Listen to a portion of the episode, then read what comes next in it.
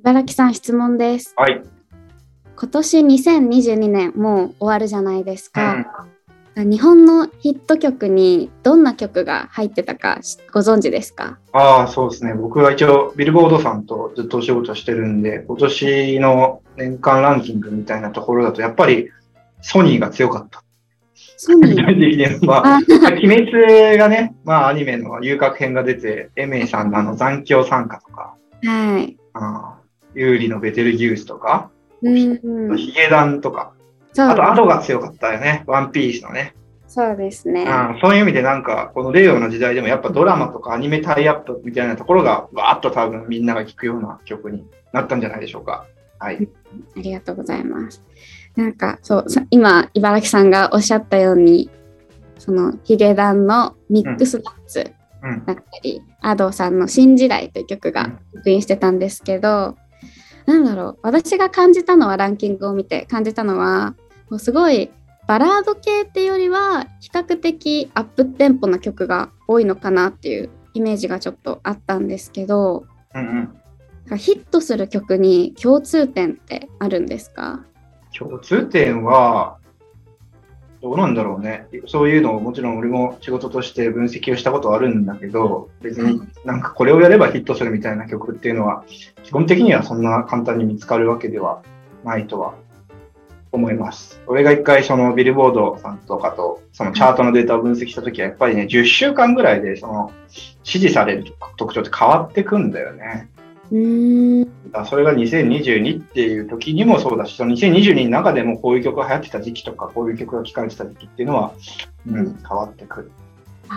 10週間結構短いですね。まあ、それをどう取るかだけどね。うんなんかその時に何が流行ってるかとかも関係するんですかねそれは。何を言ってんだ？そう、そう、何が流行ってるかが、を分析すると、その流行りっていうものにパターンがあるかを分析すると、10週間ずつぐらいに分かれてくる。る。例えばなんだけど、こう K-POP のなんだろうな、女性アイドルが全盛みたいな時もなるし、ヒゲダンっぽいのがわーってなった時もあるし、TikTok 初のがわーってなった時もあるし、っていうのがもうどんどん入り乱れて、で変わってくっていうのが、うん俺が見た時の、まあ、日本の音楽シーンだったね。うーんはいということで本日も音楽についてお話ししていこうと思います。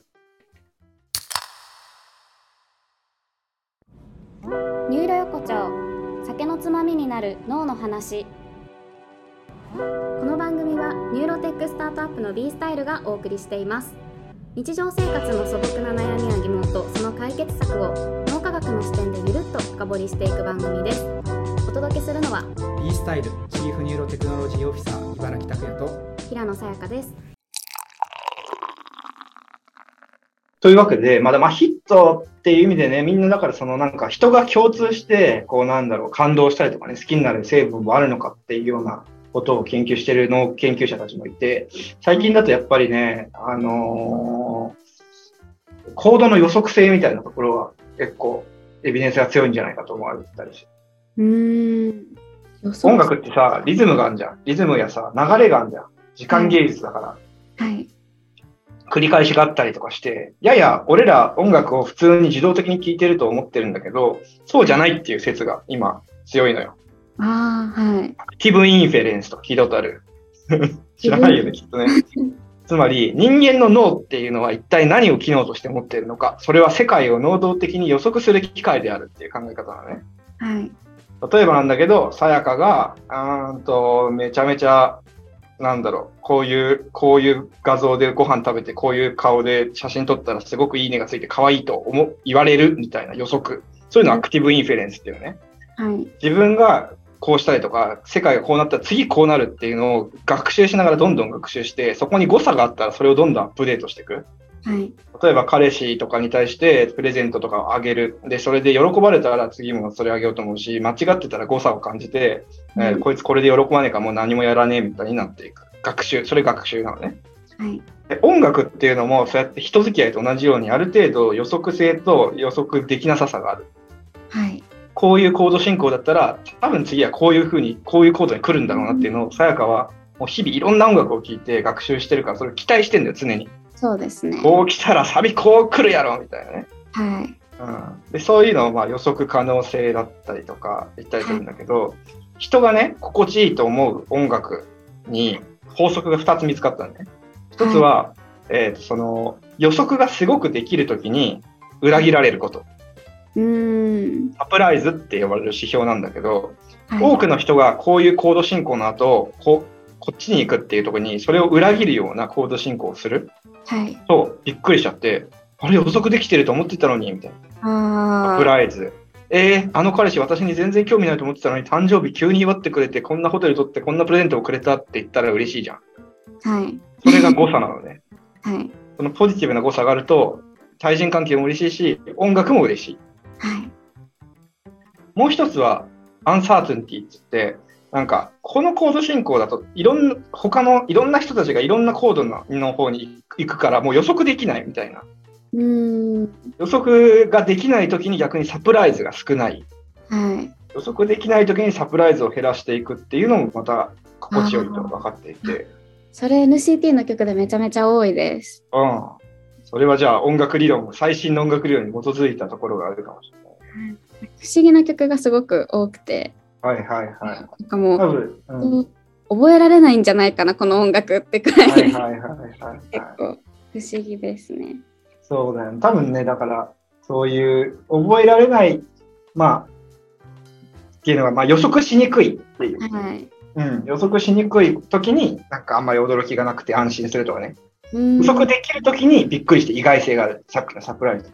はい。うんっていうのがですね、脳の、そういう音楽っていうのはやっぱ脳の中の扁桃体とか海馬とか聴覚野とかをガーッと活動を上げさせて、快感にもつながるっていうのが分かっていたりしますね。うんまあ、たださっき言ったようにさ、音楽の流行り廃りっていうのはこう流れがあるので、はい。うん、例えばなんだけど、それこそ社会情勢とかとの相関みたいなこと言われてて、例えばなんか経済的に不況になったりとか、社会情勢が不安になると、もうとってもネガティブな感情の曲が増えるみたいああ、それ気になってました、すごく。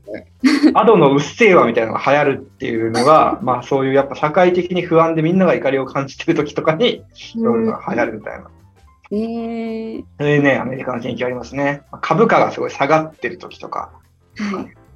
えーなんか、そういうのが増えるっていう。で、社会情勢がいい時はテンポが速くて、スタンダードなこうキーの曲がヒットして、社会情勢が悪い、まあ今はウクライナ問題とかあるけど、そういう時はテンポが遅くて、あまあ、スタンダードじゃないような、えーキーの曲がヒットするみたいなのも、結構ビルボードのデータをね、何十年、50年ぐらい分析した研究が20年ぐらい前に出てましたね。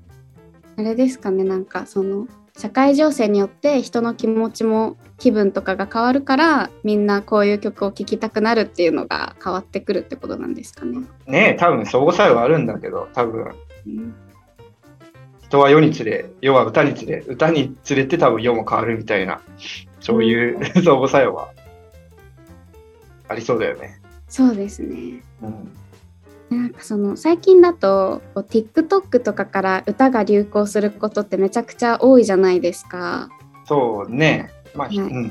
ちょっと若干もう古いらしいけど、それも。あ、そうなんですか？まだ10代が違うらしいよ。聞いたことあるとかいう結構あるなと思ってて、うんその耳に残りやすい音楽ってどんな性質を持ってるんですかね？ああ、耳に残りやすい曲か。あーごめん。ちょっと昔調べたことあるかもしれないけど、まあ、でもさっき言ったような指標と近いと思うんだよね。要するに、耳に残るって記憶に残りやすいってことは、何かしらその人にとって情報の価値があるわけじゃん。はい。うん、そういう時にやっぱりさっき言ったサプライズみたいなものが高かったりとか、うーん。逆にサプライズが低くて、その予測可能性がた高いとか、まあそういうのがあるんじゃない？あ、でも今回あれなんじゃないですか？あの、アイドルの話しようって言ってなかったっけ？アイドルの話、私そのお仕事にあまり関わってああ、ないので。でも調査に協力してもらったじゃなはいい。ですか。そうです。はい。というわけで、ちょっとここから音楽から離れてですね、男性アイドルという話をちょっとしたいと思います。はい。えっとですね、僕はまあちょっとそういう音楽の仕事をずっとしてたこともあって、このなんか最近のですね、男性アイドルグループの分析をしようっていうのをビルボードさんとやったんですよ。はい。で、ちょうど2022年の12月ですね、あの、ビルボードさんのあのホームページであの公開していただいたんですけど、まあ、よかったら見てみてください。ボーイズグループを脳科学するっていうタイトル。見ました。あーで、はい、記事を出したんで、リスナーの皆さんもよかったらご覧になっていただきたいんですけど、まあ音楽性の話をしてきたんですけど、まあもちろん音楽ってそういう歌詞とかね、音だけじゃないじゃないですか。はい。でこのね、いろんなこうアーティストが流行ってる時代に一体どうすればボーイズグループは売れるのかっていうのを知りたいと思ったんです。うんうんうんうん。誰が歌ってるのかっていうのも大事ですもんね。そうそうそうそう。誰が歌ってるか、そう。で、その誰って言っていうのが一体何をすればいいのかって、要するに、さやかは一ファンで、ね、いつもお金をありがとうと思ってるんだけど、多分きっと事務所の人たちはね、俺のクライアントはある意味そういう音楽の事務所の人とかなので、どうすればボーイズグループを売れるのか、はいこ。こが知りたいわけなんですね。はい。どんなことが分かりそうですか？はい、ちょうどですね、えっ、と、分析したのが、えーファンタスティックス、ジェネレーションズ、ダンページ、INI、JO1、NCT127 でいいのかははい。な はい。Tomorrow by Together、BTS、BE:FIRST。えーオンラインでね、それこそさやかとかにも友達に回してもらって、この今言った男性グループのファンの人たち177人に集まってもらって、一体どんな推し活をしてるのかっていうのをうん。あとはファッションとかも聞いたの覚えてる量産型とか地雷型とか。どんなファッション好きですか？あそうそうそうそうそう。もうあれも結局ヒントになんじゃないかなと思って。要するに事務所としてはさ、どんなファッションアパレルブランドとさ、タイアップすればお客さん振り込めるかとかさ、知りたいじゃん。はい。いろいろ分析したしてったんですね。はい。で、いろいろね、面白いことが分かって、まずは、まあ、なんだろうな。あのー年間支出額っていうのを聞いたんですよ。それぞれのファンにね。いやもうあれ苦しかったです、答えるの。でしょ？短くするのはね。はい。親には見せらんないよね。見せられないですね。でやっぱりね、こう、年間出額が高い人ってどんな活動してるかっていうと、やっぱグッズに金を使ってる、ファンミに金を使ってる、円盤ちゃんと買ってる、ライブにも行ってるっていう。全部。あとはね、メンチカ？はい。メンチカにハマってる人はすごく今言ったようなアイドルにも、市場のアイドルにもめっちゃ金を払ってくれていた。えー、他にも、あとなんだろうな、テレビ電話、サイン会みたいなところも、やっぱ金を使ってない人は一切やってないんだけど、やっぱはい太いオタっていうのはその辺に使ってくれてました。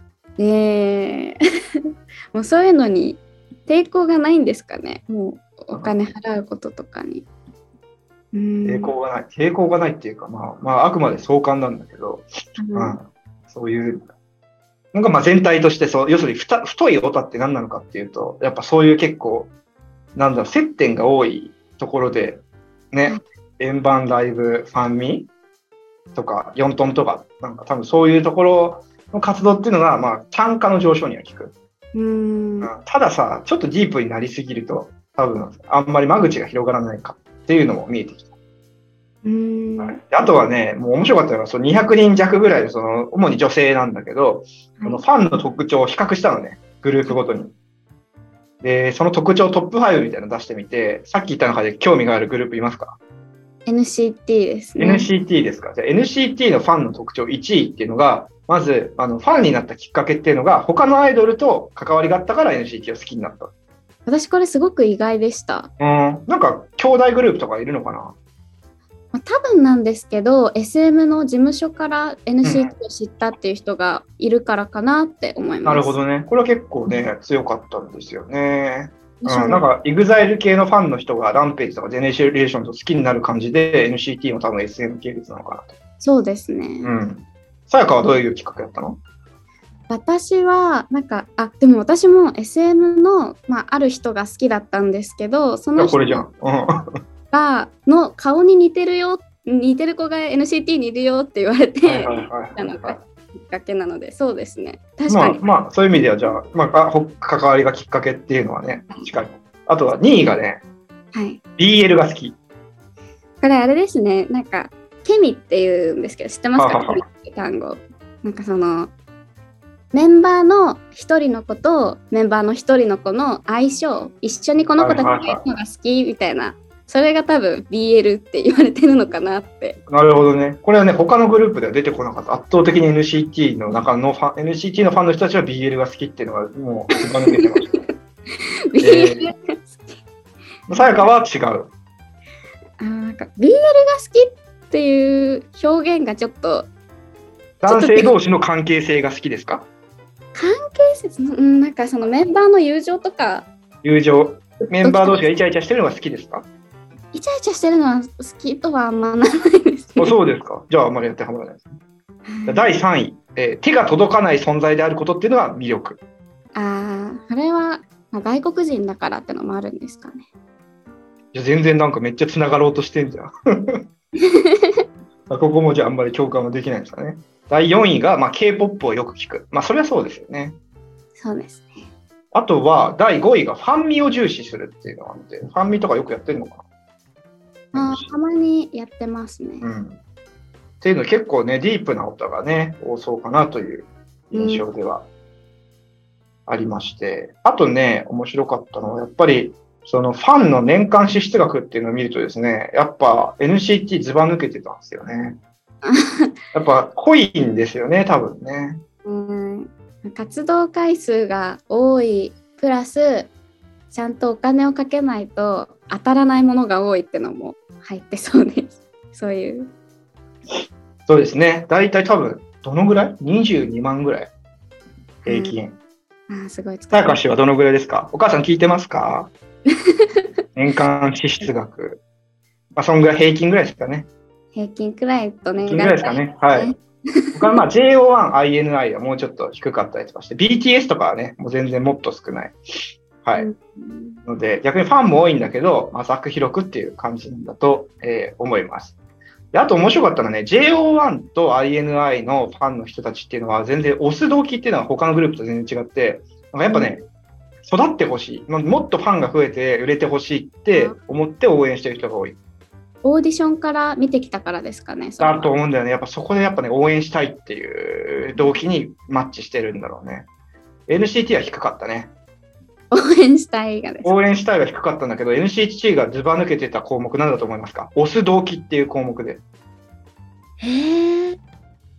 なぜ押してますかっていう理由をいろいろ聞いてって、今その JO1 と INI はこう育成欲求って俺は名付けてるんだけど、この子たちに売れてほしいっていう、だから私たち応援してる。さあ、うん NCT のファンがずば抜けてたのは何でしょう？かっこいいから？いや、えっ、とね、疑似恋愛って俺は呼んでたけど、会いたい、付き合いたいっていう動機がちょっとずば抜けてる。えでもなんかさっきの1イリチル127のやつではその手の届かない存在ってのも入ってたじゃないですか。そうだよね。手の届かない存在に対して付き合いたいと思ってたくさんお金を落とすっていうのが NCT の特徴。そういうのが データとしては出てるえーよくできてる構造ですね NCT。いやー、怖いよね。あともう一つね、NCT がズバ抜けてたのがあるんだよね。他の BTS とか BE:FIRST とかに比べて、推し動機って何だと思いますか？なんだろう推しとつながり ?NCT と INI が大きかった。トップ2です。曲の曲が好き？いや、顔が好き。これね、他のグループそんなに高くないんだけど、NCT と INI はちょっとすごい頭一つ飛び抜けてましたね。ねえ顔が好きじゃあイケメンあー気がすごいね。INI もた高い。NCT と INI の2組です、のファンがですね。そうなんですね 顔好きですよそりゃあそうですか。すいませんね、リスナーの皆さん、あんまり興味はないと思うんですけど、まあ、そういった理由の、まあ、ファンダムの分析とか言ったりするんですけど、まあ、これで一体、まあ、こういうど、どのグループがどんなファンの特徴の人を抱えているのか、で、売れてるところとかはなぜそれが売れてるのか、自分たちの事務所のね、アイドルの子たちをどうやって売っていくのかっていうのが、まあ、これを元にですね、いろいろ計画を立てられるとことに、まあ、役立ってほしいなと思って作ったんですね。そうすると、まあ、ファンの特徴として、やっぱその NCT と Tomorrow by Together と BTS はすごい似てて、JO1、INI、BE:FIRST っていうのも似てて、LDHK は LDHK でまあ離れたところにいるみたいな感じで、あのマップとしてはですね、その分かってきたんですね。うんなんかこういうのをファンが理解するとまた押し方も変わってきそうですね。そうなんだよね。でまあ、その売り出す側からとすればさ、やっぱファンのさ、間口を広げて奥行きを伸ばしていきたいじゃないですか。はい。で NCT とか面白かったのは、やっぱ音楽の特徴が全然一人外れたとこにいたりとかして、うん。うん。そうですね。おか、うん、変な曲っていうか、そう変な曲が的な曲が多いので。多いんだけど、まあ、その一方で、まあ、はっきり言ってそのファンの数とかチャートのポイントとかで言うとすごく弱いんだよね。もちろん BTS とか他の BE:FIRST とかに比べると、今の日本の市場では。